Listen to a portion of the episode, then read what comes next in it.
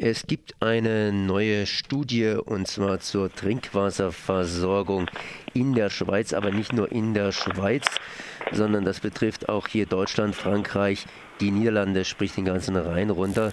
Und zwar, was passiert, was passiert, wenn Fukushima in der Schweiz passiert, sprich ein größeres, ein größeres Unglück bei einem Atomkraftwerk. Nun nehme ich mal an, dass wir so einen Tsunami nicht in der Schweiz haben werden, aber das hat man hier auch in, in Japan gedacht. Das heißt, äh, ja gut, eben man rechnet nicht mit irgendwelchen Katastrophen, die dann genau eintreffen. Ich bin jetzt verbunden mit dem Trinationalen Atomschutzverband und zwar mit dem Herrn Stöcklin. Guten Morgen. Guten Morgen. Ja, da gab es eine neue Studie und die verheißt nichts Gutes. Was ist denn bei dieser Studie herausgekommen? Wie groß wäre denn eine Katastrophe, wenn eine Katastrophe à la Fukushima in der Schweiz eintreten würde? Ich muss vielleicht kurz sagen, was der Hintergrund ist. Äh, es ist so, dass äh, in der Schweiz für die, für die Atomkraftwerke äh, quasi Notfallszenarien bestehen, aber bisher also für einen Unfall. Aber erstens haben diese Notfallszenarien bisher einen größeren Unfall in der Art und Weise, wie, wie das in Fukushima passiert ist, nicht quasi einbezogen. Und vor allem, und das ist vielleicht das Wichtigste, ist man bis Fukushima eigentlich nicht davon ausgegangen, dass es möglich ist, dass große Mengen an äh, radioaktiv verseuchtem Wasser in die Umgebung geraten können. Und das ist genau das, was in Fukushima passiert ist. Vor diesem Hintergrund hat der Trinationale Atomschutzverband gesagt, es muss unbedingt äh, untersucht werden, was eine solche Katastrophe, eine vergleichbare Katastrophe äh, für Konsequenzen hätte für die Trinkwasserversorgung der Bevölkerung. Und das war der Gegenstand dieser äh, Studie, die genau das untersucht hat. Und Trinkwasser ist was ganz, ganz Wichtiges. Ohne Trinkwasser kommt man nicht lange aus. Man kann natürlich Trinkwasser von außen versuchen einzuführen, etc., etc. Aber äh, der Rhein ist lang und wenn in der Schweiz es klemmt, dann äh, ist es so, dass eben davon alle betroffen sind. Genau, also was diese Studie eigentlich als Resultat gezeigt hat, ist, dass bei einer äh, bei einem Unfall mit äh, bei welchem große Mengen an radioaktiv verseuchtem Wasser äh, freigesetzt äh, werden, der, der Rhein äh, bis weit, weit äh, hinunter stark kontaminiert wäre mit äh, radioaktiven äh, Substanzen. Und zwar so stark, dass äh, die Trinkwasserversorgung zum Beispiel der Stadt Basel oder äh, auch äh, der, der Stadt äh, Aarau in Frage gestellt wären.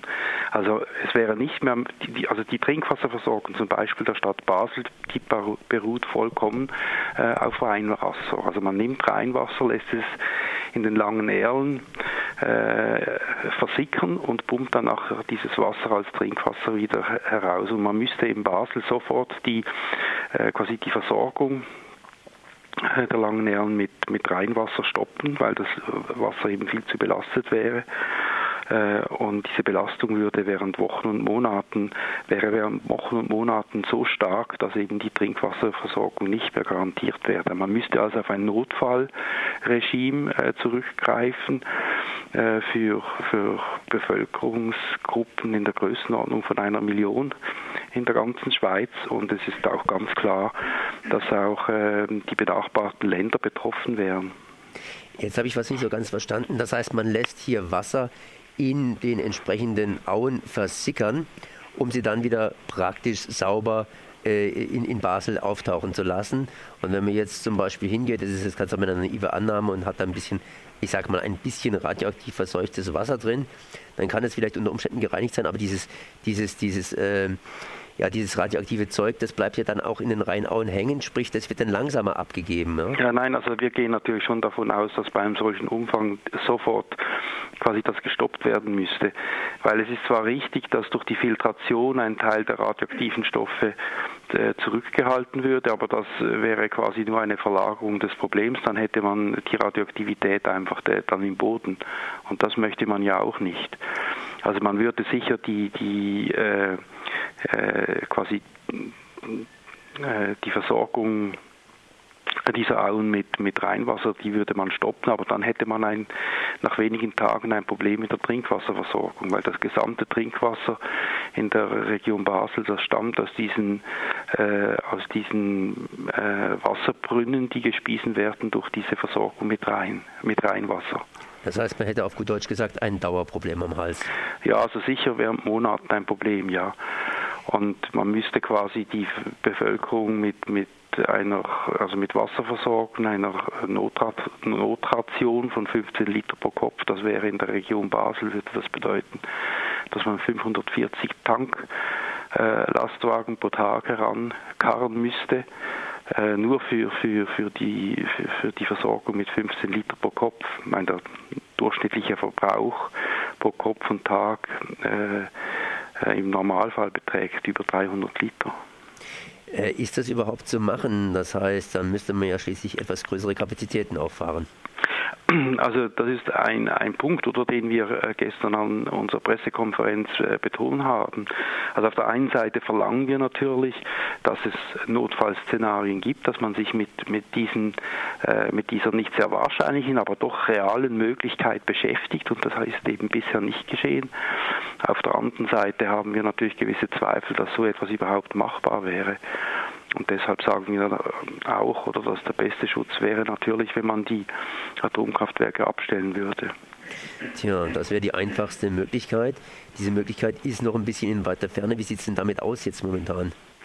Ja gut, es ist vorgesehen, dass äh, das also eines der beiden ältesten Atomkraftwerke, das äh, soll äh, bis 2017 vom Netz, das ist Mühleberg, aber die, also die Atomkraftwerke in der Schweiz haben ja unbeschränkte äh, Bewilligungen.